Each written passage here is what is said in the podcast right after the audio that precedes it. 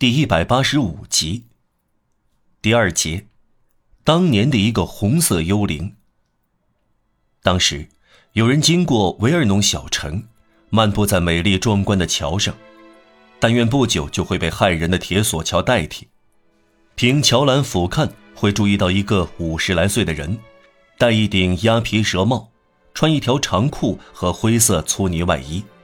外衣上面缝着原是红绶带的黄条子，脚穿木鞋，被太阳晒黑了，脸几乎是带黑的，头发则几乎全白，额上一道宽伤疤延伸到面颊，弯腰屈背，未老先衰，手上拿着一把铲或一把剪枝刀，差不多整天在小庭院里走动。这类用围墙圈住的庭院。靠近塞纳河左岸桥头，平台像一串锁链，栽满鲜花，令人赏心悦目。这些庭园大大扩展，可以说是花园；如果缩小一点就是花坛。所有这些庭园一端通到河边，另一端通向一座房子。上述那个穿外衣和木鞋的人，大约1817年住在最狭窄的一个庭园的最寒碜的一座房子里。他孑然一身，孤苦伶仃，默默的贫穷的生活。有一个不年轻不年老、不美不丑、不是农妇不是市民的女人侍候他。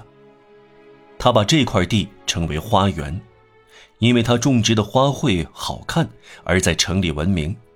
他专注的事就是养花他不惜劳力，持之以恒，细心过人，勤于浇灌，终于在造物主之后创造了几种郁金香和大丽花它们好像被大自然遗忘了。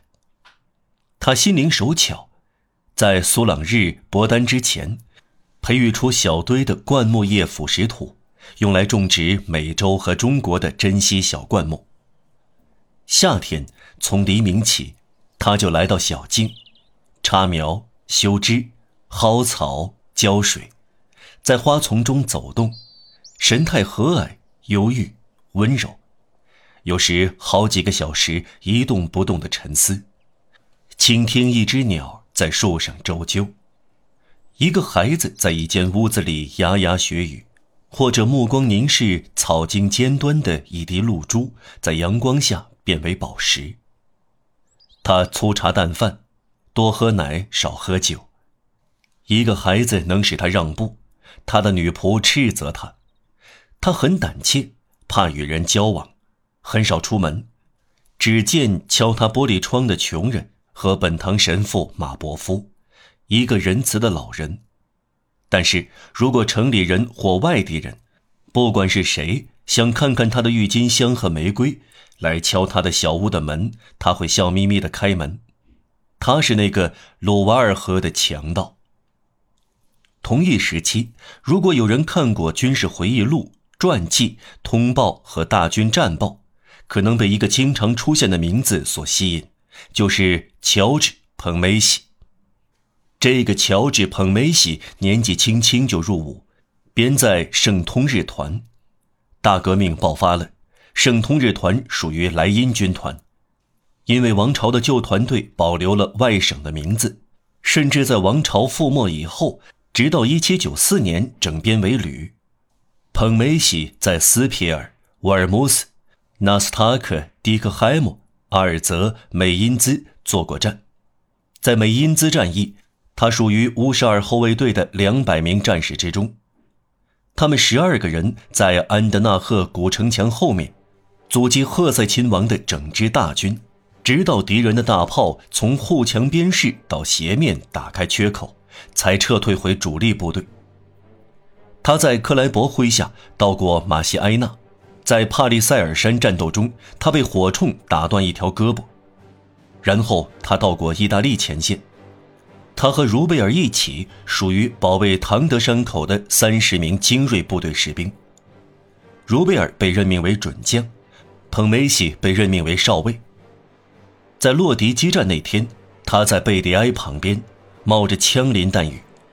这一战役令波拿马说：“贝迪埃既是炮兵，又是骑兵和投弹手，他看到自己以前的将军茹贝尔在诺维倒下，那时他举着战刀高喊：“冲啊！”为了战役需要，他同连队乘一条驳船，从热那亚到一个小港口，遇到七八艘英国帆船。热那亚人船长想把大炮扔到海里，把士兵藏在中舱，像一条商船混过去。捧梅喜却将三色旗高高的升到桅杆上，在英国舰队的炮火下傲然地驶过去。行驶了二十海里，他越来越大胆，以驳船攻击和俘获一只英国大型运输船。这艘船把部队运到西西里，载满人和马，直到舱口围板。一八零五年，他属于马勒师，这个师从费迪南手中夺取了根兹堡，在维廷根，在弹雨下，他抱着第九龙骑兵头部受了致命伤的莫普蒂上校，在奥斯特利兹战役中，他参加冒着敌人炮火英勇前进的梯队，战功显赫。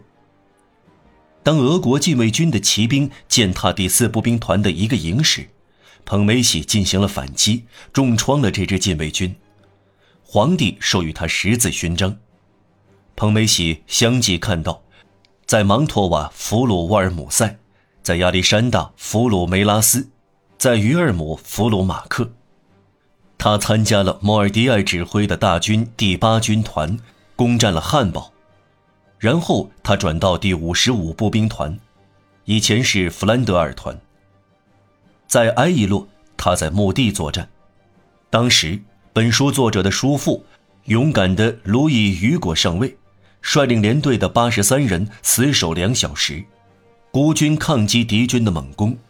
在活着离开墓地的三人中，彭梅喜是其中之一。他参加弗里兰战役，然后他相继到了莫斯科、别列金纳、吕特珍、伯特珍、德雷斯顿、瓦豪、莱比锡。和盖尔恩豪森爱道，继而是蒙米拉伊、沙托迪埃里、克拉翁、马尔纳河畔、埃纳河畔和可怕的拉翁阵地。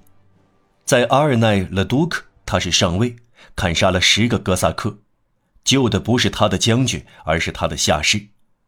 当时他遍体鳞伤，仅仅左臂就取出了二十七块碎骨。巴黎投降的前一周。他刚同一个伙伴对调进了骑兵队，他像旧制度下所说的有两手，就是说，作为士兵，他既能使刀又会打枪；作为军官，他既能指挥一个骑兵队，又能指挥一个骑兵营。某些特殊的兵种，例如龙骑兵，经过军事训练的提高，具有这种才能，既是骑兵又是步兵。他陪伴拿破仑到厄尔巴岛。在滑铁卢，他是杜布瓦旅的铁甲骑兵队长，正是他夺取了吕纳堡营的军旗，把军旗掷在皇帝脚下，他浑身是血，他夺取军旗时脸上挨了一刀，皇帝很高兴，对他喊道：“你是上校，你是男爵，你是荣誉团军官。”彭梅喜回答：“陛下，我为我的双父感谢您。”一小时后，他倒在了奥安的洼地里。眼下，这个乔治·彭梅西是何许人呢？还是那个鲁瓦尔河的强盗？读者已经看到过他的一段历史了。在滑铁卢战役以后，读者记得，彭梅西被人从奥安的洼路中拉了出来，终于回到了军队，辗转于野战医院，直到鲁瓦尔河营地。复辟王朝把他列入领半军饷的人员中，后来打发他到维尔农居住，就是说把他监视起来。路易十八国王认为百日期间所做的一切均属无效，既不承认他荣誉团军官的地位，也不承认他的上校军衔和男爵称号，而他则不放过任何机会署上上校彭梅喜男爵。他只有一件蓝色旧军服。出门从不忘记别上荣誉团军官的玫瑰花形勋章。检察官派人告诉他，法院要追究他非法佩戴这枚勋章。当非正式的中间人给他传达这个忠告时，彭梅喜苦笑着回答：“我不知道是我听不懂法语呢，还是您不会说法语。事实是我不明白。然后他连续一周佩戴玫瑰花形勋章出门，人家根本不敢麻烦他。有两三次，陆军大臣和管辖本省的将军这样写信给他：“捧梅喜少校先生收。”他原封不动地退回去。